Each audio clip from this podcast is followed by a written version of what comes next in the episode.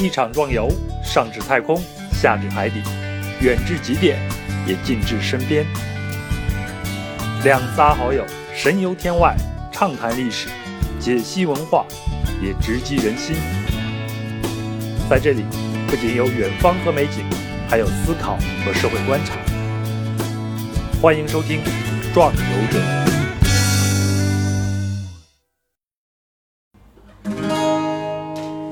What's up, everybody? This is Didi from China. I'm gonna sing a Chinese song, and uh, I hope you guys will like it. 大家好，我是杨，欢迎收听《壮游者》。今天我们的分享人是独立音乐人以及 Demo 音乐四处的创始人张嘉迪。前不久，他刚刚在北京举办了个人十周年的纪念专场。加迪呢，从小就对音乐感兴趣，小学毕业拥有了自己的第一把吉他，初二就开始组乐队，一直玩到大学。二零零九年，他开始以音乐人的身份做原创音乐，也在这一年，他做了一个对他影响至今的决定：参与大学里的一个文化交流项目，去美国进行社会实践，边工作边旅行，边寻找自己的音乐人生。他在美国的三年，足迹遍布各州，也包括阿拉斯加。他的生活就像一部公路电影，寂寞的灰狗巴士，孤独的自驾，不停变换的落脚地，邂逅的街头艺人，永不止息的吉他，以及足够的自我认知时间。今天，我们就来听一听他的故事。时光里坚强自己，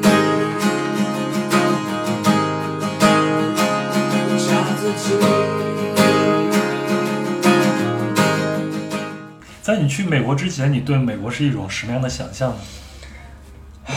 我觉得是，嗯、其实跟很多没有去过美国的人，或者说去过美国但对美国还没有真正了解的人是一样的，就是认为美国是一个自由、开放，然后狂野的国家，好玩儿。然后，但是我对它的印象更多来源于音乐，我可能画面上的东西都是通过电影，但是更多的是可能是内心对它的向往，就是我就是觉得那儿的音乐好，我可能梦想的就是去那儿听现场的音乐节，听 live house 的演出，能够跟那边的音乐人一块弹琴唱歌。我脑海里面全都是跟人和音乐接触的画面，其实对他整个社会并没有那么多那么的了解。就在去之前，你接触到欧美音乐是从什么时候开始？然后听的最印象最深的一首欧美音乐的歌是？呃，我接触欧美音乐算是较早，就是小学的时候，小学六年级的时候，也特别有意思。就是我们在小的时候，肯定就是说无意识会听到一些英文歌，那都不算。那真正说有意识的、用心的去被这个音乐所吸引的时候，是我上六年级特别清，特别记得特别清楚，是我在我姥姥家，因为我从小在我姥姥家长大。然后在我姥姥家那个电视，那时候那个电视是有会有那种点播的嘛，点播的点播台，然后包括一些就是那个时候中央电视台开始引进一些国外的一些音乐 MV 什么的。我那时候看到的第一个音乐 MV 是打呃吸引我的是叫一个九十八度乐团，是一个美国的美声乐团。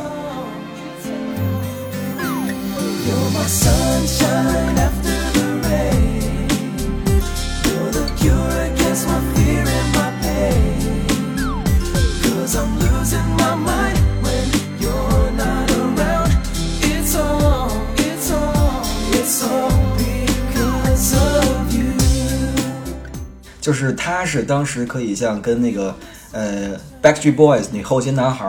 西城男孩这样的一个当红的一个美国的美声乐团，但是他没有他应该是没有他们在国内传唱度高。他当时正好看到那个 E M V 了，然后他们唱的歌也非常的有律动，非常舒服，然后特别吸引我，然后我就觉得哇，这个音乐特别打动我，然后让我会幻想说可以去唱这样的音乐。I said, baby, I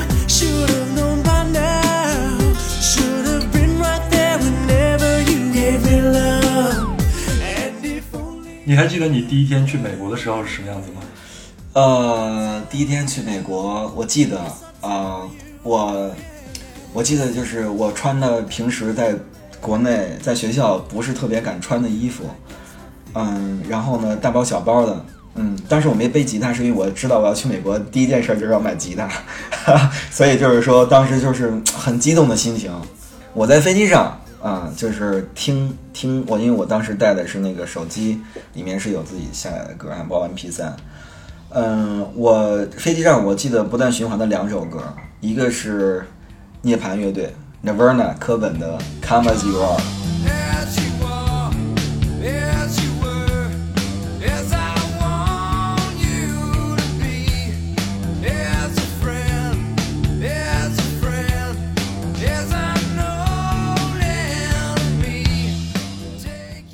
这是很多摇滚，我喜欢摇滚乐的人都会听的一首歌，非常经典。然后还有就是那个 The Police 的那个 Every Breath You Take， Every breath you take, and every move you make, every bond you break, every step you take, I'll be watching you. 所以这两首歌对我印象也很深，也是我当时很喜欢。而这首歌很有律动，你知道吧？听到这些歌的时候，你心里面是那种你对憧憬的心情是跟着这个律动走了，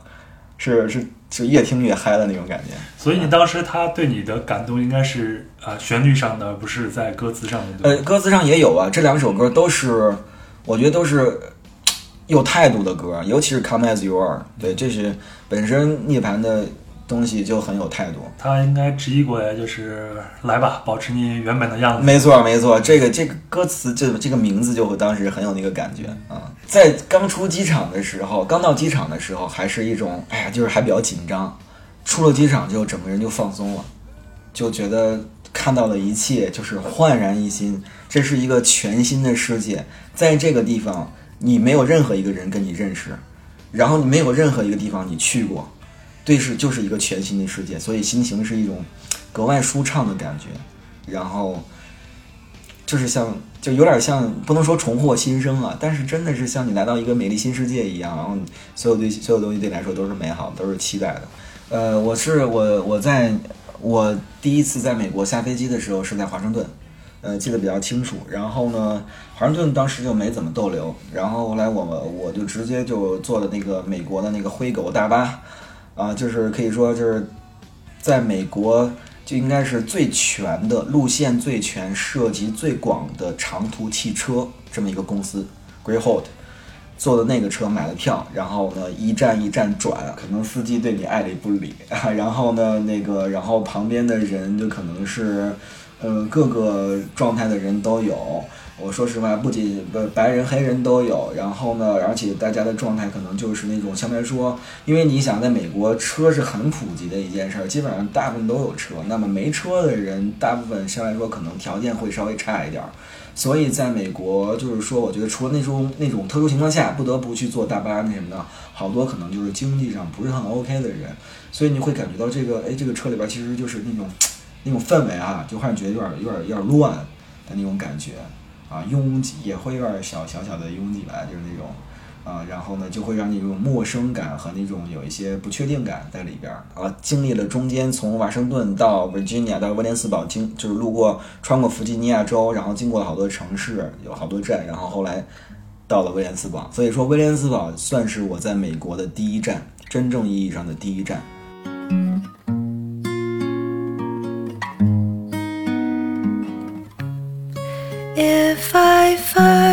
Him, if I just follow. 普通的中国的游客去美国去旅行，他可能会去纽约、对去 L A，甚至去 Vegas。对现在又会很多人去一些国家公园，没错集中的呃西部啊、西部东部，我们会去波士顿啊这些地方，费城这些地方。但是威廉斯堡它是一个什么样的城市呢？呃，威廉斯堡是一个比较有特点的一个地方。准确来说，它不是一个大城市，它是一个我觉得叫一个叫城镇，叫 town 啊，叫一个 town。那么我刚到那个地方的时候，我觉得那个地方就有点像一个精致高级的乡村一样。对，它其实准确就是一个像一个村庄一样，它不是有高楼大厦那种的地方，它很多的建筑其实都没有特别高。那那边我们看到很多美国的电影里啊，能看到那种他们都是一栋一栋的小别墅，很多这样的房子，嗯，就是感觉的是不是一个现代化的城市，但那地方特别特别美。那个地方首先就刚开始我去的时候就感觉环境自然，它那边的空气是超级超级棒。呃，威廉斯堡其实它是一个特别，它在自然环境上，它是一个特别宜居的一个地方，也是很多美现在美国人去那边养老的一个地方。那边的老人特别多，年轻人很少，当地的年轻人都大多是会有来过来旅行或者是短居的这么些人啊。当地的人老龄化偏多一些，但从历史上讲来说，威廉斯堡是美国特别重要的一个一个地方，因为它里它那边它这个城这个地方发生着美国当时像这个战争啊，就是独立战争啊，然后呢，嗯，包括从比如说出了很多美国的这个地方出了很多美国的总统啊，包括它拥有这个美国最第二古老的大学呀、就是它在历史上是有很重要的地位的。啊，而且这个这个城市虽然说这个地方啊，虽然它不是大城市，但它特别奇奇特的是，它该有的都有了，啊，特别特别棒的一个地方啊。你觉得这样的地方是不是真正能体现美国人另一种人生活的一种状态？呃，绝对是推荐的，因为我觉得就是说大城市固然一定要去，比如说我很喜欢纽约，我很喜欢芝加哥，我很喜欢旧金山，但是要说我我最最喜欢的城市，当然这可能是跟个人情感有关，我最喜欢的最热爱的地方就是威廉斯堡，那是相当于我在美国的故乡一样。可能有在那边有太多的美好的故事回忆发生，而且有很多的好朋友。但是呢，从客观角度来讲的话，美国的呃美国的乡下啊乡村城镇一定是要去的，因为这些地方才更能够体现，我认为更能够体现更加的原始、原汁原味的美国的文化。然后包括就是他们的人文的方面，你是能感受到的，而且他那边的那种美国人的那种真正的生活状态，其实，在很多小城市是能体现的更加淋漓尽致的。嗯，反而你像，因为美国是本身是一个大家知道是移民国家，就很多外来的各个国家的人是很多，他们大多集中在这个大城市，所以你去纽约的话，你会很多时候你感觉跟北京特别像。然后你人情味儿你感受到的不是特别浓烈，或者你不太有机会去感受，因为节奏太快了。但是在这些小城市，你感受的非常浓烈，他们的文化里面的一些好的东西，你是能够在这个地方感受得到的。你像威廉斯堡这个地方，就是我觉得从人、从人文、从环境，而且威廉斯堡拥有美国历史上最保保存最好、最悠久的英国的殖民区，然后很多美国人其实是为为这个而来威廉斯堡。啊，所以就是说，我觉得包括我在那个地方生活，你感受到那种，就是我们讲美国的幸美国人的幸福指数比较高一些，这个是实话是这样。嗯，你怎么感受到高？就去一去那些长城市你就知道了。不能说小城市吧，就是说除了那个特别拥挤的城市之外，你去好多地方都能感受得到。你在那边是有工作是吗？你当时你在对，我是有工作有工作的你在威廉。斯堡是做什么工作？呃，我其实做过不同的工作，就是威廉斯堡，我的第一份工作就是厨师助理，啊，厨师助理在一个叫 IHOP 的一个美国的一个早餐店，连锁早餐店，但其实它是，嗯，就是全全日都会提供餐，就是一个西餐连锁的。然后呢，我在里面做厨师助理，然后每天呢就会帮厨师打打下手，然后我自己有时候会煎个那个香肠啊、培根啊什么的，然后组合组合做个汉堡三明治，啊，有的时候也会刷刷盘子什么的都会有啊。就是后厨固然会觉得比会有点热，对吧？你毕竟挨着火，然后呢会觉得稍微有点脏，毕竟有油啊什么之类的。但是环境整体来说还是不错，氛围特别好。就是这也是我觉得美国给我很多冲击的地方。呃，我记得特别清楚，我的同事，呃，纹身的，然后呢，男孩长头发的，然后戴帽子上班的，呃，然后呢，大家边就是我当时我记得特别清楚，我跟那几个主厨啊，我们边工作的时候，大家一块儿唱歌、开玩笑、聊天儿，就氛围特别轻松。就是如果当时你不看。呃，我们是拿穿着那个服工作服和拿了那个锅碗瓢勺什么的，你可能觉得这个小哥在街边是不是 hip hop 跳跳街跳街舞呢那种感觉，就是我们特别有节奏啊，还唱歌呢，特别好玩儿，就氛围特别轻松。嗯，觉得主要的是氛围不同。你在威曼威廉斯堡大概待了多久呢？呃，零九年就刚到的第一站的时候，待了应该是三个月左右。威廉斯堡是一个比较小的地方，它那边的人相对来说并没有特别特别多。呃，我在之后的美国的经行程其实是认识很多音乐人的，但是在那儿我也认识了好多。呃，就是有有有，现在我特别好特别好的哥们儿，就是西安的，也是我的老乡，他我们俩在那儿认识，然后还有俄罗斯的音乐人，还有美国本土的音乐人，就是我们会一块儿去弹琴唱歌。呃，那除此之外，因为当时对我对我来说那是我的第一站嘛，对很多事情都是新鲜的。美国的 party 我还是各种 party 都会参加，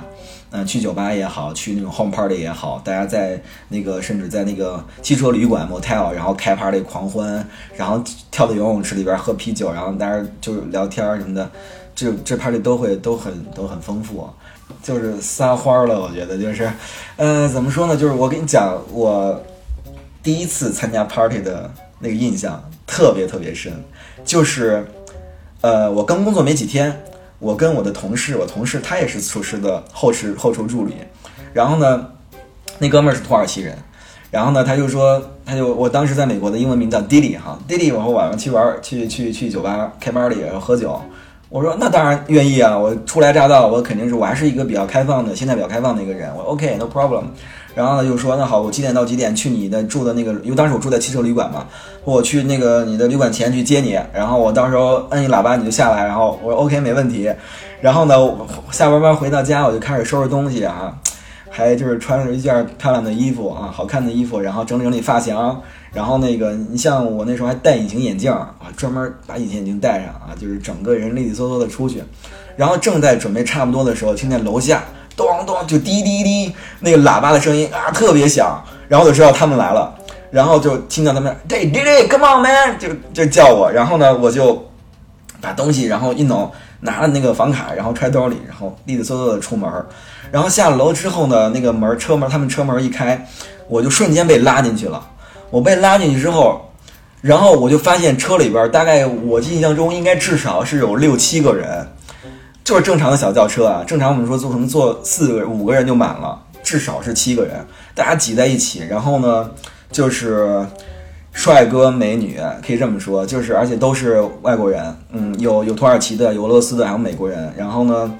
也是那种。然后车里面的音乐就开的特别特别响，就当时那一刹那，你知道吧？就是就特别像电影，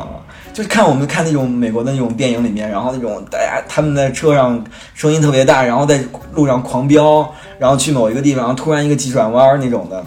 当时我们就是这样的状态，然后我进到车里面，他说：“哎，What's up, man？” 我们互相打招呼，就是击击击拳啊，然后那个创创肩呀、然后在那狭窄的空间里面，你知道吧？还做很正常的美美美式的打招呼的方式。然后包括旁边还有就我不认识的特别漂亮的国外国外的姑娘，就当时那种感觉就是哇，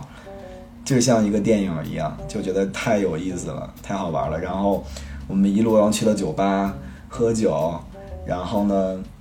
聊天，认识新的朋友，然后包括跳舞。虽然我也不怎么会跳那个时候，但是就是大家那个氛围在啊，就很开心。所以这个包括我还看到了我，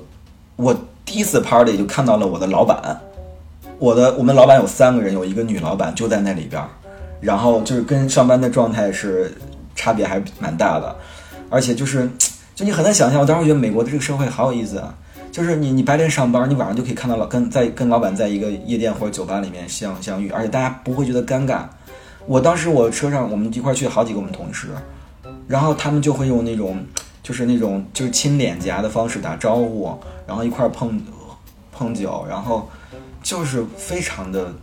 正常，就很有意思啊。我知道你后来在威廉斯堡已经慢慢的走红了，对对，对你走红是因为什么呢？这个这个走红，我觉得是因为啊、当然如果在纽约，我就不可能这么走红。在纽约我能这么走红就厉害了，因为首先威廉斯堡是一个比较小的城镇哈，它人口没有那么多，所以相对来说呢，大家的消息还是传播的是比较比较快的。然后加上呢，就是说我当时很主要特点是我弹吉他。啊，就是一个 Chinese boy 啊，弹吉他弹得不错，然后也唱唱歌，还自己写歌，然后也是性格比较开朗，我也愿意跟别人去交流，所以很多人到听到我弹琴唱歌跟我认识，然后都会提起到我，而且那个地方就是相当中国人也不多嘛，所以就是我会是比较特殊的一种存在。我会唱，就是通常我会唱比较开心的歌吧。啊、我曾经比较唱的比较多的就是那个陶喆的《找自己》，因为这首歌比较欢快，旋律比较简单。Hey, what's up, everybody? Uh, this is Didi from China. I'm gonna sing a Chinese song, and I hope you guys will like it.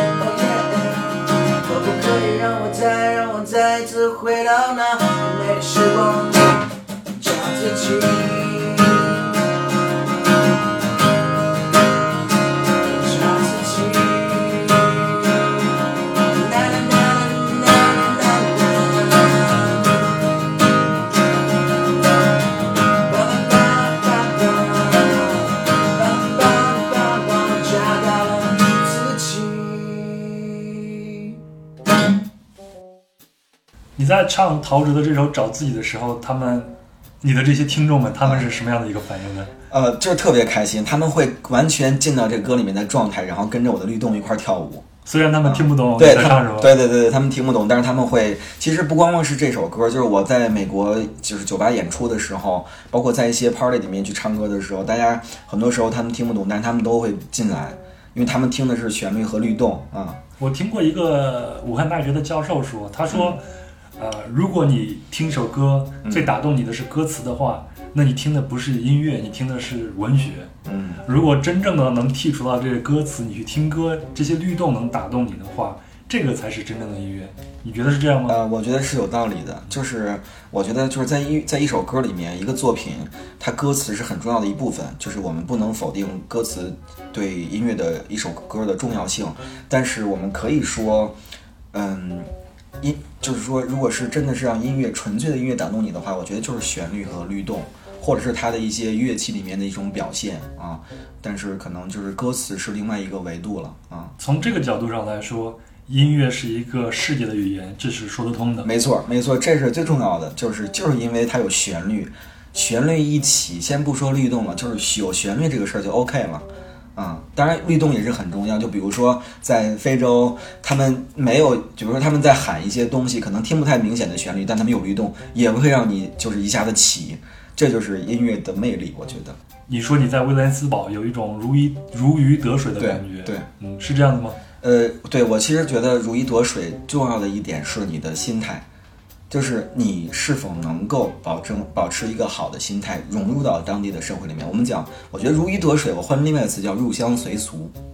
对，就是我不要把自己看得特别特殊，也不要把别人看得比较不一样。就是来到这个地方，我本身来就是要感受这个国家的文化的，我来就是要学习和体验的。那这个时候，如果当你能够把你自己放进去，那一定是一个最佳的状态。所以你感受到了美国的这种自由和你之前想象的那种自由，它们有区别吗？或者你你觉得现在的这种美国的自由它是什么样子的？呃，我当时在刚去美国那段时间，第一年我感受到的美国的自由，就是我之前所呃向往也好，或者说觉得所了解的那种期待的那种自由是比较一致的。但是随着后边我在美国就继续待了很久啊，那后来边那两年，包括以及这些年中间，我也有再去美国待很久的时间，然后包括再继续融入到他们不同的状态，加上我对，因为我很喜欢电影，我有看美国很多电影，包括很多关于历史上面的电影，老的电影我都会看。所以结合这些年再深的了解和包括电影一些书籍或资料方面的东西，我觉得我对美国的认自由的认识是有更深的一层。之前只停留在觉得那边的生活很开放，言论是自由的，然后呢，嗯，大家生就是这个，嗯，很多生活中的一些行为哈是自由的，但是现在我觉得它美国的自由是从根儿上来的，它是从这个国家刚开始建立的那一刻，这个“自由”这两个字儿，就或者说这个词汇，就写在他们的法律上，写在他们每一个角落，写在他们每一个人心里边儿，它是从根儿里边儿去发出来的自由。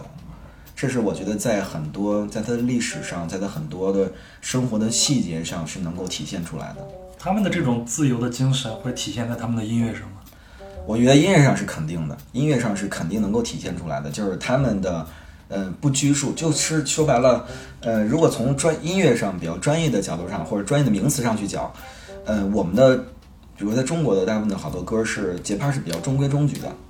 就是大大大大这这种感觉比较多，但是你可以听到他们那边的音乐风格里面，它的律动感是非常强的。是给人感觉不太有规律的，就是说你学起来不是特别容易能抓到那个节奏，比如从吉他里面扫弦，它就很就很多歌是很难搞的，是因为它就是一种自由。嗯所以，如果让你找一首歌来形容这种自由自在的话，形容你在威廉斯堡三个月的这种生活的话，你会找哪一首歌？呃，这个我觉得就是，其实我有想，呃，就是我觉得抛开音乐的，抛开音乐的专业度，抛开音乐的风格，呃，我我会选择一首叫《I'm Yours》这首歌，相信大家很多人都听过，因为这首歌是红了很多年了，到现在其实大家唱的这首歌，就是。But 不知怎么唱来着，就是现在大家唱起来这首歌对吧？So I won't hesitate no more, no more，So but I won't hesitate no more, no more. It cannot wait. I'm yours. 就大家都会跟着哼起来，因为这个旋律大家比较熟悉。那么我选择这首歌的原因，是因为主要是从个人情感来讲啊，就当时我在美在威廉斯堡的三个月，好多次就会弹到这弹唱的这首歌，因为这首歌的旋律就很舒服，很朗朗上口。它的歌词虽然说带有一些说唱的感觉，就歌词非常快，但是它的副歌部分特别好听。然后呢，我每次开 party 唱歌的时候，他们都会要求这弟弟 come on，然后来 I'm yours，然后我一唱，大家就集体合唱啊。所以这首歌带给我，我为什么选择这首歌，是因为它带给我很多记忆。我不得不说，这首歌可能从我对音乐的审美上来讲，它不是我最喜欢的一种音乐风格，或者说不是我最喜欢的菜啊。但是这个歌带给我很多回忆，就是如果一放这首歌，我脑海里面就会来自那三个月的我们开 party 的各种景象，我会瞬间那些人的脸笑脸就浮现在我的面前，就很自由。当时这个状态，这首歌就给大家带给大家很自由的状态。嗯，离开威廉斯堡以后，你的旅程是什么样子的？呃，离开威廉斯堡，其实我的旅程是它，我去了很多地方。其实我也有跳跃的去去飞，去飞一些地方啊，比如说我飞佛罗里达，啊，然后我飞那个飞直直接飞纽约，然后也有去旧金山啊，然后就是再往北也去过芝加哥。其实我没有特别明显的路线啊，我就是一站一站的去走，可能下一站在哪儿我也不知道。嗯，然后在不同的地方去工作，有去新泽西，有去纽约，然后有去刚才我说那些地方，还有我还去了很远的地方，阿拉斯加，这个是很多美国人都没怎么去过的地儿，我竟然去了，我自己都觉得很神奇。我在阿拉斯加竟然待了三个月，当时我是正好拿到阿拉斯加的一个工作的 offer。啊，所以我是可以去那边去直接工作的，因为当时我在美国的行程基本上就是一个音乐之旅，但这个音乐之旅附附在一个可以讲是一个工作实社会实践之旅，就是我是通过在不同的地方找到 offer 找到工作，或者我去地方去现现去找工作，然后，呃，在当地有工作有收入来源，然后能像一个生活在那儿的人一样定在那儿，然后把音乐。把吉他拿出来，去认识当地的音乐人，或者是认识一些旅行的音乐人，然后跟他们去交流。所以这音乐之旅是附在这个工作上的。在阿拉斯加，你的工作是什么？我的工作是是一个珠宝店的销售员，特别有意思。珠宝店的销售员，当然也会卖一些其他的东西，因为当时我们的那个大公司还是产业特别多啊，不同种类。当时我就属于算是一个销售，可以这么说，是一个销售员。你在阿拉斯加的时候是在夏天还是在他们的冬天？在夏天，在夏天就是极昼的时候。阿拉斯加的夏天是什么样子的呢？阿拉斯加的夏天，我觉得还是可能，呃，我在的时候，因为是是在那个北极圈范围，北极圈范围是极昼啊，就是二十四小时白天，基本上二十四小时白天，没有黑夜啊，是一个很有意思的。但是我觉得它已经脱离了，就是先不说这个这个当地阿拉斯加的风风风貌什么样的，就说这个这个二十四小时极昼，这个就已经很特别了。嗯，然后我在那个地方港口还是有一些人人气的啊，有一些人气。嗯，但是很多我去阿拉斯加去了很多城市，很多人城市很多不能说城市了，就是小村庄、小山镇，啊，就是人非常少。然后呢，当地的环境是属于自然环境很美，但是现代建筑非常少，然后以及那个甚至二十四小时的超市是都很少，这是很夸张的。因为美国是一个相对来说它在这方面还是很发达的。他那边呢，因为是二十四小时急骤嘛，就我们下班是我们上班和下班是很奇怪的点。我上班大概是下午，呃一两点吧，我下班的时间是凌晨十二点，凌晨十二点下班。而且你当我推开我们的那个店铺的门，走出去的第一步，外面是阳光明媚，凌晨十二点依然阳光明媚，特别美。我会先走路回家，回家之后呢，换身衣服，洗个澡，然后开始做饭。做饭，然后吃完饭之后开始上上网或者弹弹琴，然后呢，差不多之后可能这个时候就是凌晨的三点左右，然后这个时候我就开始出去跑步了。然后因为它是二十四小时急骤，它基本上没有黑夜，但是在这个时间段，它会有一个由暗渐黑，然后瞬间再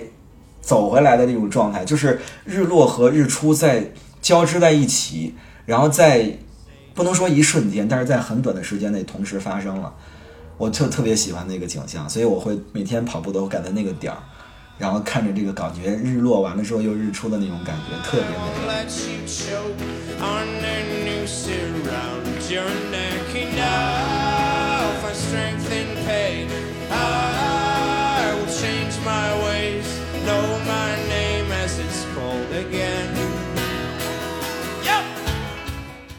我最喜欢的跑步最喜欢听的一首歌叫《The Cave》。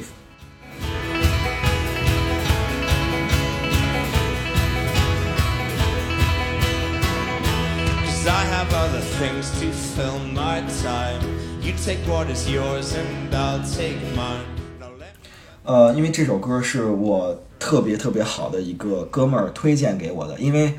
对，这就是这个哥们儿就是我当时在威廉斯堡认识的一个西安的哥们儿。我当时我俩就是他也是个吉他手，他也是玩摇滚乐的，我们俩是相见恨晚。然后后来呢，之后我去阿拉斯加的时候已经是两年之后的事儿了，所以在阿拉斯加的时候，他推荐给我这首歌，他说：“弟弟，你应该听。”他说：“我觉得你特别适合唱这首歌，我特别喜欢，我想想要就送给你，想让你听。”然后呢，我就特别喜欢这首歌。然后我跑步的时候就经常，它里面那个声音啊，那个节奏，那个吉他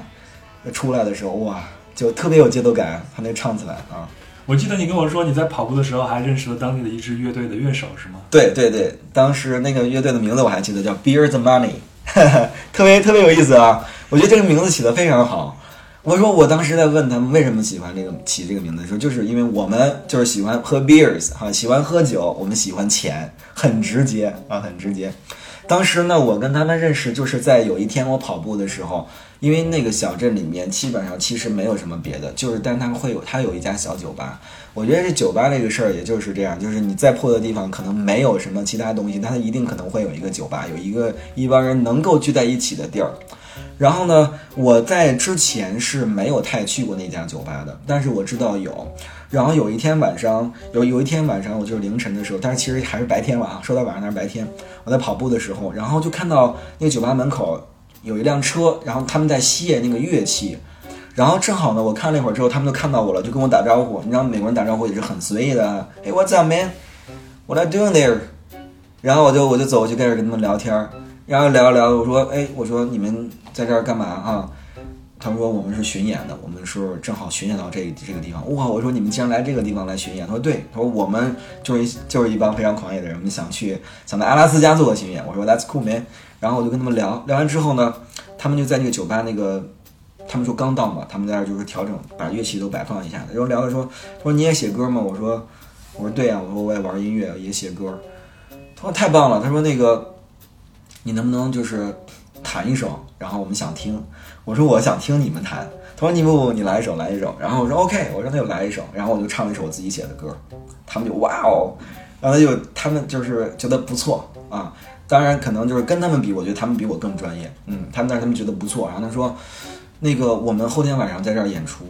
你可不可以过来当我们的嘉宾？当时我我我当然就同意了，我当时特别开心，我说我说一定一定一定来，没问题。然后呢，我就跟他们就握手，然后就就就说说定那个事儿了，然后我就走了。走了之后，然后那后来那天晚上演出的时候，我就去了。去了之后呢，我然后跟他们一块儿玩儿，然后我上台唱了几首歌，作为他们特殊嘉宾。然后也是因为跟他们的相识，特别有意思。那个老板，酒吧的老板哦，听到我的歌了，他觉得有意思，他就说问我你是不是是来这儿旅行呢，还是干嘛？我说不，我说最近我在这儿工作，我在这住好几个月。他说太棒了，他说你每星期都来唱歌吧，我们需要你的音乐。我在那个酒吧每星期去那儿唱歌，然后呢遇到了很认识很认识很多当地的人，因为本身那儿是没有什么人的，我通过那个机会认识一些当地人，而且通过那个机会，那个酒吧老板给帮我介绍了在阿拉斯加其他城市的开酒吧的老板。的联系方式，然后我得以在阿拉斯加不同的地方做了像一个小巡演一样这么一个机会，所以这是很有意思的一件事儿。你是不是在阿拉斯加开巡演的中国音乐人第一位呢？我觉得这个还虽然水平没有那么高，但没准儿可能真的是，因为我去好多酒吧，他们都说没有中国人在那儿演出过，亚洲人都没有在那儿演出过，那个地方真的亚洲人是非常少的。嗯你接触的阿拉斯加人是他们是一个什么样的一个生活状态呢？嗯，我觉得阿拉斯加是一个比较狂野的地方，它这个狂野不是加州的那种狂野，不是德州的狂野，它是阿拉斯加特有的那种那种野性，就是它跟自然是相关的。嗯，我觉得他们的生活是比较简单，简单而已。啊，他们他们的生活就是钓鱼、捕鱼，啊，然后呢，爬雪山、看冰川、丛林，啊，然后因为当地有很多爱斯基摩人嘛，还有印第安人，因为那个地方是有很多早期这样的部落的，而且我在那边也认识，也认识，也见了这些部落里面的人。就是他们那种，如果说纯粹的白人，美国白人的话，就是我觉得他们的生活和感觉就给我感觉是那种淳朴、质朴，然后带着一丝野性。比如他们的养的狗，我觉得都特别凶，看起来特别凶，但是又特别的可爱。就是它从外表上你感觉它是给人感觉野野的、脏脏的，但是内心又特别的朴实、淳朴。我们会去爬雪山，我们会去，我会坐他们的渔船去捕鱼，呃，看他们捕鱼。然后呢，我们还去划那个皮皮艇，还还其实还挺危险的，因为那个皮艇是没有任何安全措施的。阿拉斯加那个海峡呀，那是海峡，那不是说小河、小湖什么的，在那个里边儿，就是很有可能鲨鱼就会出来的。我们在那个峡谷里面去划皮艇，在城市里边自由，还是在这样的大自然里边让你觉得更自在呢？呃，我说实话，我可能会更倾向于在城市里面，因为毕竟有音乐，毕竟有很多我感兴趣的事儿。呃，我觉得大自然很美，可能，但是我并不是一个特别，呃，能够在这样的，就是我的可能兴趣点并不完全在大自然这一块儿，因为有些人他就喜欢在大自然里面去探索，他的他喜欢每爬山呀、去怎么样子翻山越岭，可能我也喜欢这些事儿，但它不是我最重要的事儿。嗯，但是在阿拉斯加度过那段时间，包括我们爬雪山，我看冰川，也带给我很多那种感悟，是是我觉得这辈子我都不太能能够经历的啊，确实是这样。现在让我们就去大城市。你在新泽西的时候也是去工作吗？在新泽西，当时我这个工作很有意思啊，我是在新泽西的 Wildwood 的一个一个城市，呃，比大西洋城，大西洋城是美国第二大赌城嘛，除拉斯维加斯之外，大西洋城再往南的一个地方，靠近它的新泽西的角了，呃，然后叫 Wildwood，在那个地方，在一个游乐场，在一个海边游乐场工作，啊，我的工作是客服管理，每天我下班上下班都要经过海边的甲板上，我碰到了很多弹吉他的人，我自己也在那个甲板上弹吉他。他是一个来自纽约的一个男孩，他是我认识的年龄最小的一个玩音乐人。他我记得当时也就大概十七八岁吧，但是美国人看他还是蛮成熟的。跟他认识是很有意思。他当时在呃甲板的往下走之后，往这个我的住房的地方走的时候，一个路灯，路灯下面，他自己拿着一把吉他，然后单腿支地，另外一个腿然后靠在电线杆上，他在一个木质的电线杆上下面弹琴，然后低着头，而且那时候晚上旁边是没有别人的，那个路灯下面有一个人的人影，拿了一把吉他，当时我就觉得哇。这个画面，当时我觉得特别像一个小音乐剧一样，就是搭建的一个小城镇的场景，然后一个人在那弹吉他，然后能远处细细的，就是细微的能够听到他的声音，然后我就逐渐的走近，然后等他唱完一首歌，然后我就过去跟他打招呼，所以很快能聊到一块儿去。后来我就说我邀请他，我说我说你来这干嘛？他说他来这旅行，就度假，然后跟父母一块儿过来度假，家人。哎，我说那你为什么不跟家人在一块儿？他说嗯。就是他们就玩他们的，我玩我的，我就是想弹琴，离不开吉他，所以我就基本上没怎么去海边玩。我说 OK，我说那我邀请你来我家，啊、来我家，我有一把吉他，咱们一块儿玩。然后他就跟我来了，然后我们俩就就即兴的去弹唱，晚上唱歌各种各样的歌。然后他要走的时候，然后我就送他，就是回去嘛，就是说我是其实就是觉得就是说我们就是多聊一会儿。然后我说没事儿，我说这个抽根烟，然后送送你，然后就边走。他当时那个吉他是没有背带的，他弹的那个琴，其实我俩当时在聊天，但他手上弹的有东西，我当时没注意。但是聊着聊着，我当我突然把注意力放到他弹琴的东西上面之后，我发现他弹的这个节奏、弹的这个旋律和律动，和他走路和我们走路的律动是一模一样的。但是我们走路不是走正步，也不是走的很那什么，就是不规律的走。但他在不规律的弹，就是他的琴声和他的步伐已经完美的融合在一起，而且他还能跟边跟我说话，我觉得这是一个极佳的状态。就那会儿他在自言自语，在在自己说话的时候，我没应他的话，我就听他弹琴的时候，我就觉得此刻，你知道吗？在一个凌晨的时候，美国的小镇里面有这样的一个场景，微弱的路灯下，我觉得那就是就给我感觉更像一场音乐剧了。我当时是眼没有哭啊，但是我的眼睛突然湿润了。我觉得怎么可以这么美好？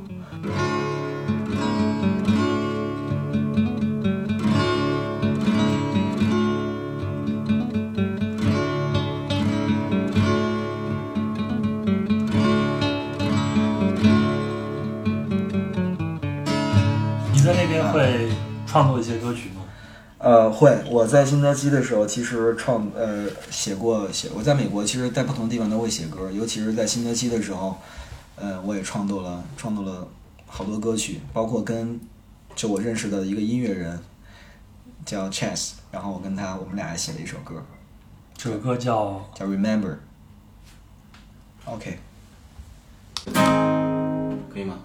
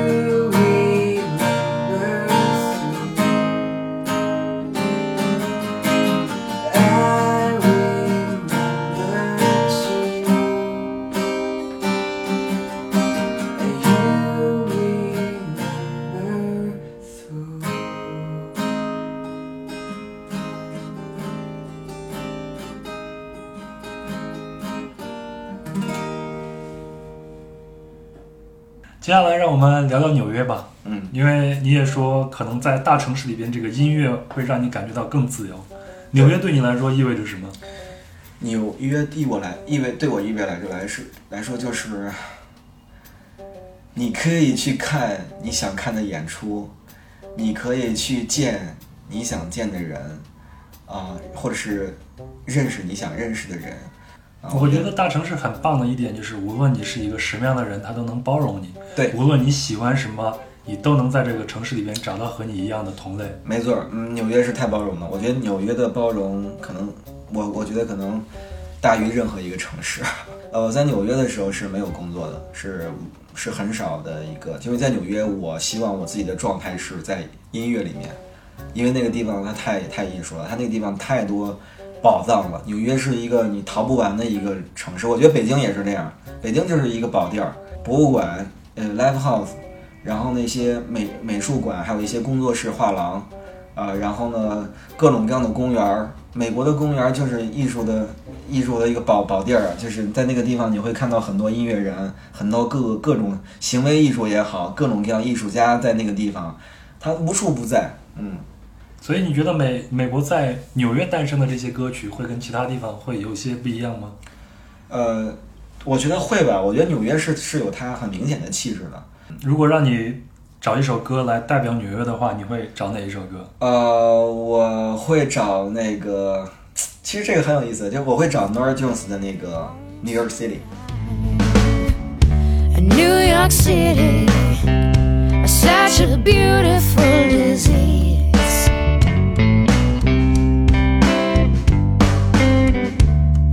York City, such a beautiful. 纽约的影子，我觉得它肯定不会限于说一首歌就能把纽约给描述出来。那么为什么我选择这首歌？是因为我当时，呃，我在纽约的那那那段时间的印象啊，就我指的是那那三年，尤其是我第一次去纽约的状态的时候，就是他给我的感觉就是特别像这首歌的感觉，他很。他不快不慢的去跟你讲述一下这个城市，然后呢去唱一下这个城市，歌词也不复杂，也很简单，很轻松。因为 Nora Jones 的歌就是有点那种偏怎么讲，流行爵士啊，巴萨诺瓦有点那种东西在里边儿，然后就很轻松、很惬意的一种方式给你讲述。那么我为什么会？因为我觉得就是当时我给纽约给我的感觉是这样的，嗯，就是它有很多纽约有很多面。我相信有很多人对纽约的理解都会各种各样各种各样，但是当时纽约给我的感觉就特别强烈。New York City, it's such beautiful disease, it's such beautiful，就很这样的一个感觉。你知道我在纽约的第一印象，你知道特别奇特。我第一次去纽去纽约就是从威廉斯堡坐大巴去的，坐的是华人巴士，呃，那个票很便宜，呃。我从威廉斯堡附近的一个停车站、停车点，然后半夜十二点左、十一点多坐上那个车，开到纽约，刚好是凌晨，呃，早上六点多，天还没亮之前。然后快到的时候，你知道吗？我被那个车的晃荡给晃荡醒了。然后当时我因为我是近视嘛，我当时是没有戴眼镜的。然后呢，我刚把眼镜给眼睛给揉开，然后看着这外面，感觉是。灯火辉煌，然后你可能可以很明显，那个即使没戴眼镜，你能看到那种模模糊糊的，就是高楼大厦。然后把眼镜戴上的时候，我当时就是我，我当时之前有写过一句话，我说，当我在车上努力睁开自己的双眼，然后戴上眼镜去看这个城市的时候，看我在呃想象已久的纽约的时候，我觉得它像是一个我用英文单词叫 charming woman。就是一个美妩媚的女人，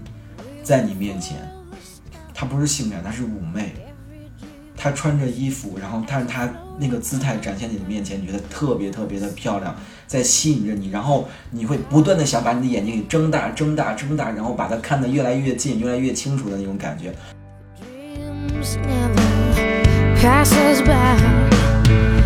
came to a that the big one was knocking at the door. 阿黛尔的有一首歌，你也觉得非常啊，纽约啊能像形容纽约那种 Someone 感觉。 like you 啊， I heard that your settle down that you found a girl and you're 呃，其实这个我觉得， 我觉得可能很多人会会会会怎么讲？很多人会跟我持不同的观点，因为这首歌比较有名嘛。这首歌还是当时那阵儿火的一塌糊涂，各地都在放。那这首歌我听到这首歌的时候就已经是在国内了，但是我不知道为什么，就是我晚上听到这首歌的时候，少有的一个陌生的歌曲去直击我心的时候，带给我一个具体的画面。这首歌就是我听到的时候，它带给我的画面就是纽约。我不知道为什么，虽然 Adele 是英国人哈，嗯，但是就是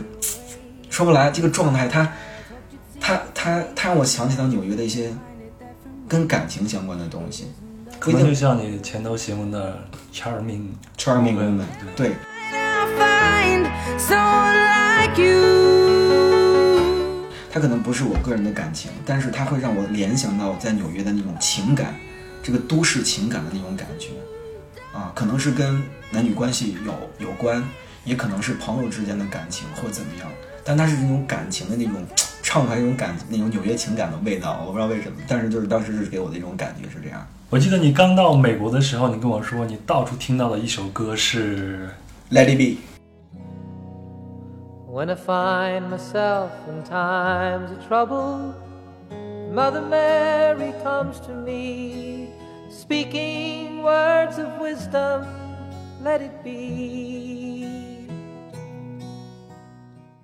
这首歌是满满，我感觉真的是满街在放。我觉得就是我到了美国之后，我才知道 Beatles 和 Michael Jackson 对美国的影响有多大，就是有多少人爱他们，是到那个地方才知道。就是就是因为就比如说哈，嗯呃，Michael Jackson 是因为零九年他去世的啊。我刚到美国的时候，特别那什么的是，就是所有的屏幕，所在美国，我不夸张的讲啊，就是但凡你能看到屏幕的地方，它一定都在播放着 Michael 的视频和他的新闻，夸张到这样的一个地步，就没有任何一个电视屏幕是不是播放他的，除了飞机的时间表，真的是这样，特别夸张，到处都是，所以他对美国人的影响之深是相当那什么的。然后就是 Beatles，因为当时我去美国的街头，比如说你去看到那个装饰，街头的装饰，然后呢，商店里面卖衣服的那种 T 恤的图案，各种各样的马克杯上的图案，然后你走到餐厅里面，很多酒吧里面，各个地方商场放的一些歌都是 Beatles 的歌，就我觉得特别特别的夸张，而且《Let It Be》这首歌是重复率很高的，而且它本身也在我的歌单里面。我在美国写就是走路上干嘛的时候，我听歌的时候，经常会听到这首歌，而且当时我我买了一件 T 恤，上面就是《Let It Be》这这个歌词的这个名字、歌的名字，还有 Beatles 他们四个人的这个头像。所以就是《Let It Be》这首歌对我影响非常非常深。虽然说 Beatles 是一个英国的乐队哈，但是他对，呃，至至少我在美国感受的时候，他对美国的影响是非常非常深，对我也非常非常深。所以我经常会因为这首歌想起来美国，因为我觉得我在美国背了一把吉他到处穿行的一些日子里面，可能我觉得这首歌对我影响来说是最深最深的一首歌。好，你是二零一一年的时候选择回国的，对吧？二零一一年，对，嗯。然后你觉得美国的这段生活对你二零一一年以后的生活与选择有影响吗？哦我觉得完全是有影响的，是一个因果关系。我觉得，就是我觉得我现在所做的所有的事情，我的想法，我说的话，都是来源于我之前的经历。那么我的从回国之后这些年的选择、从事的东西，以及我的方向，包括我的心理的变化的状态，我的世界观，我对我生活的选择，都来源于那三年在美国断断续续的生活的影响。Let it be, let it be, let it be, let it be.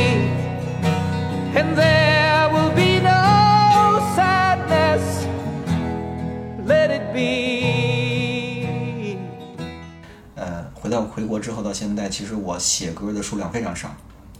呃，我大部分的歌都是在美国的时候旅行当中写的。呃，因为那个时候可能有故事，然后有情感的变化，然后有各种各样的见闻，然后也有特别好的状态，而且有足够多的时间可以去沉淀。嗯，然后呢，回来之后呢，这些年就很少去写歌，很多时候可能我觉得没有时间去沉淀这些东西，或者说，北京的节奏确实是比较快，啊、但是我在一三年的时候哈、就我觉得在放松的状态才能出来好的东西，就是我在遛狗的时候写了一首歌，叫《What's Happening》，当时呢就是凌晨很晚，然后我夏天啊，我出来遛狗，然后我就，然后呢我就。我就夏天嘛，就是很放松的一个状态。然后凌晨，我就是平时也确实比较睡得很晚，然后我就出来遛狗。然后呢，我说背把吉他吧。然后当时正好在弹琴，然后呢，我就拿了一个背带，就没有带吉他包，我直接把吉他背在身上了。然后呢，就是那种边弹边唱下楼。我进电梯的那一刹那，我在弹随便即兴的弹一个东西，因为我突然觉得好听，然后就哒哒哒哒开始唱，开始哼旋律，结果。电梯到从七楼到一楼，出了一楼之后，我基本上那个模子已经形成了，就这首歌的感觉已经到位了。我突然这是我觉得是可以去写一首歌了，我觉得那特别好听。然后我就狗在楼下跑，我在那个健身器材那个椅子上，然后我就把这首歌特别快的旋律的部分就完成了，很快旋律和弦全都出来了。但是当时没有词儿，我当时是随便唱的。然后但是这首歌的词儿后来我大概推敲了将近三个月的时间。这个这个词儿就有点像 Bob Dylan 那个 "Blowing the Wind"，就是因为每每句歌词儿我都想表达我的一些观点。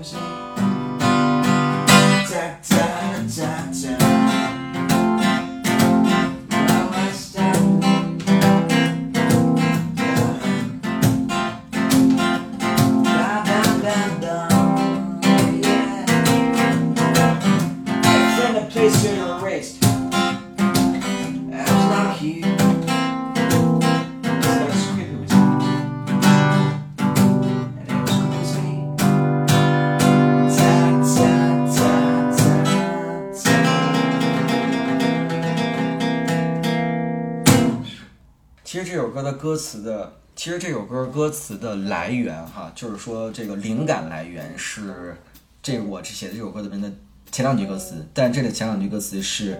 并不是我自己写的，是我最喜欢的一首歌之一，叫《The Sound of Silence》。这首歌我相信应该很多人也会听过 Paul Simon 他们写的，啊、这首歌也是美国的很有名的一个电影，很经典老电影，叫《毕业生》里面的一个主题曲或者叫插曲。那这个电影其实当时它是就是很批判色彩的，带有美国当时的那种社会现象嘛，呃，然后那种大家相互不就是那种就是特别怎么讲不不管不问，然后再说一些那样的话，其实就是说这首你像这个歌词里面，people talking without speaking，people hearing without listening，那么就是说 talking 对吧？talk 和 speak 是不一样的。你 talk，你现在我们随便说话都可以叫谈话，都要讲话。但 speak，我觉得它是从内心去跟对方去说、去倾诉、去交流，就 speak。那么 hear 和 listen 也是不一样。hear 就是你现在听到任何的声音都可以叫 hear，但 listen 是你真的要去倾听对方去说话，你倾听某种声音。所以我觉得这就是说，很多就是他在批判着当下的人，就是只是在去聊天、去说话，或其实根本就没有用心去跟别人交流。然后你觉得你在听别人去讲，其实你左耳朵进右耳朵出，然后你并没有去，就是大家太敷衍彼此了。我觉得是这样的一种状态。那么也除了这这几个歌词我带给我这种冲击之外，我也有很多自己的一些其他，比如说，举个例子啊，跟旅行相关的，里面有一句歌词叫 “People traveling without moving”。啊，这个就是因为当时我记得特别清楚啊，就是那些年那几年啊，就还好像还流行 QQ 空间的时候，大家的个性签名都是“我的心和身体要有一个走在路上”，啊，什么然后那个什么，呃，人一生什么什么一什么什么旅行啊，这个东西，就我是觉得这个东西吧，就是，嗯、本身这个词它这个东西是挺文艺的啊，这写的这句话，但你要人人都去用，而且你不加思考的去用，我觉得特别没劲。就是你觉得，就然后就用这一句话就标榜自己，我的心和身体要有一个走在路上。我就想说，那些心和身体走在路上的人，他哪有时间发这东西啊？没时间，人家已经在路上了。我就觉得，就是很多人是说我要去哪儿，我要去哪儿，但实际上你根本就没有动。你都是隔着屏幕，你在手机上去发这些东西，然后呢，电脑去发这些东西，你并没有真正的走起来。我是觉得真正在路上的人，他可能没有时间顾及去每天跟你这儿，就是我觉得特别矫情的去说这些东西。所以，二零一八年的时候，你又重新返回了一次美国。就是因为去年我去美国的时长加了累计累计在三个半月将近，就是占了一年的四分之一多，是我是觉得其实很其实挺多的啊，嗯，然后呢，能够让我再次沉淀在这个国度当中，然后去走过很多之前走过的路，然后但是有很有很多新的发现，然后见到了很多多年没有见到的老朋友，我觉得就是对我生命的一种回馈，我觉得我特别幸运。啊，讽被讽最讽刺比较讽刺的就是我们都已经比那个时候稍微年纪大一点了，就是我觉得肯定没有那个时候疯狂啊。但是我觉得大家的心还是一样。就是首先，我觉得特别感慨的是，我回到我见到那些十年前的老朋友们，他们还可以依然跟我当初认识的时候我们的那种状态是很像，那种感情的链接是非常的好的。我觉得一切都没有变，他们还是那个样，我觉得太棒了。因为我觉得我也没有变，虽然说很多东西是改变，但是我内心东西是，我还是那个我。我觉得就是我特别开心，我还是我是那个我，然后我也开心，他们也还是那个他们。那个第一次带你去美国参加美式 party 那个土耳其的哥们儿还在吗？还在，他已经定居在那儿了。他现在还在威廉斯堡。没错，他还在威廉斯堡，买了房子，养了狗，然后有了老婆。我知道你这次在纽约的时候，大部分时间都是自己开车，是吗？对对对，我这次去年在美国的这个几个月里面，大部分都是自驾啊。你开车的时候，你车上会有开车的时候的歌单吗？有，肯定有。通常会听些什么歌呢？啊，啊这个其实挺多的，就是比如说那个我特别喜欢那个《末路狂花》，这个是讲女权的一个电影，也是一个公路电影，在美国还蛮有名的。然后这是很经典的电影，里面的插曲我非常喜欢。我开车的时候经常会把这个电影里面的这个影原声原声带，然后这歌单整个拖出来去放。然后我最喜欢里面那首是那个 Tennessee Plate，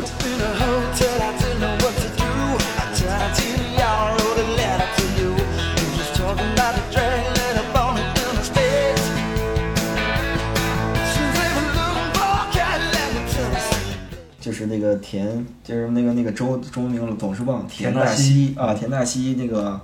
盘子，哈，这首歌特别有意思啊，我觉得特别好听，有节奏感。然后呢，除此之外，比如说像这个，嗯，Metallica 的歌，Fade to Black，这是很多喜欢 Metallica 的歌的歌，那个乐迷们超级爱的一首歌。它的前奏，哇，它的间奏，然后整个这首歌是特别棒的一首歌，就是你听的时候你是热血的，是是能跟他的 solo 一起走的那种感觉。然后我还会喜欢那个像那个 These Days。I was walking around just a face in the crowd, trying to keep myself out of the rain. Saw a vagabond king wear a styrofoam crown, wondered if I might. 这是邦交卫的歌。邦交卫其实很多人也知道是一个美国的一个流行金属的乐队，也是有一定的地位。然后他们的作品我觉得也很棒。This Dance 这首歌是一个是一个比较安静的一首歌，它里面安静里面透着一透露着一些歇斯底里。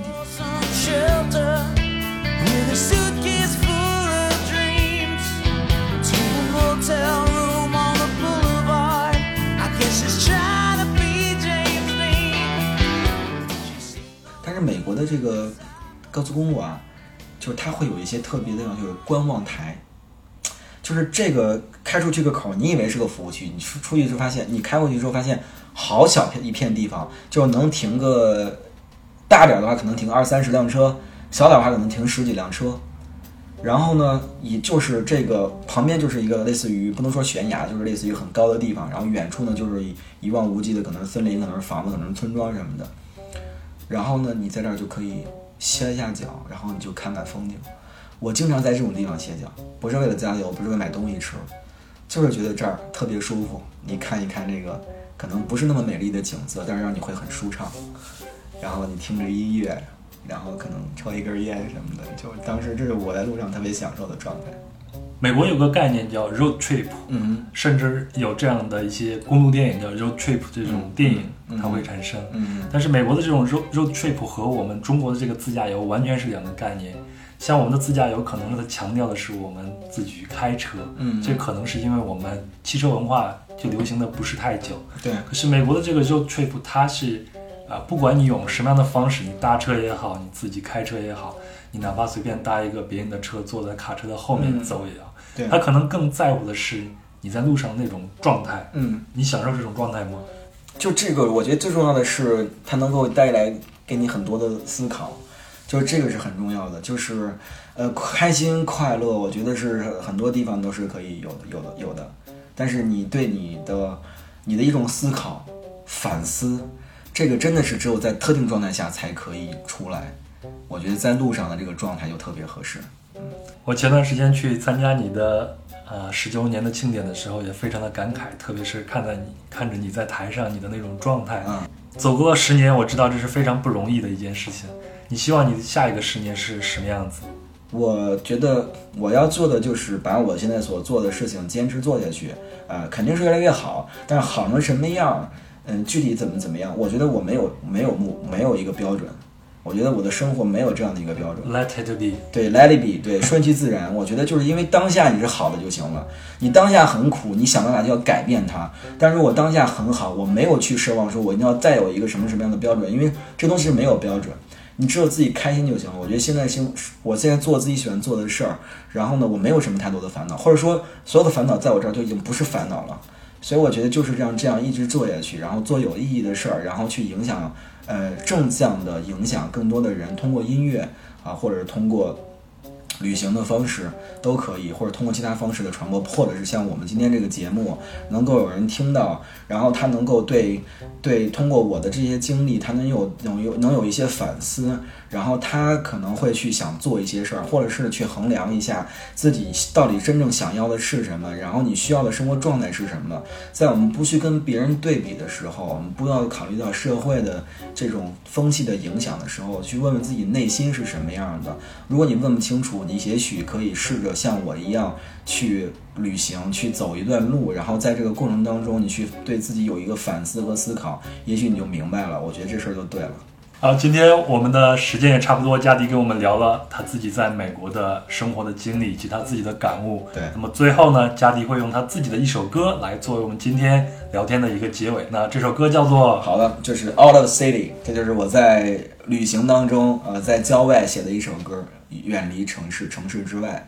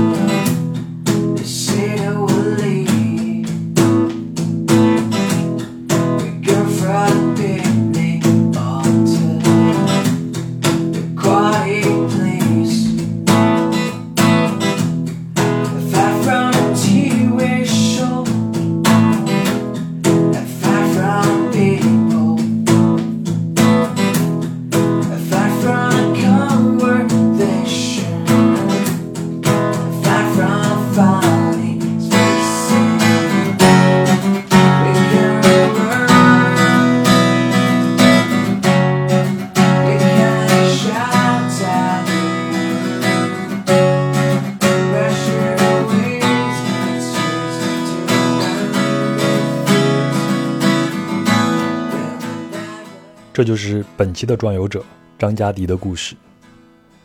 壮游者开播四期以来，收到了很多听众的回馈，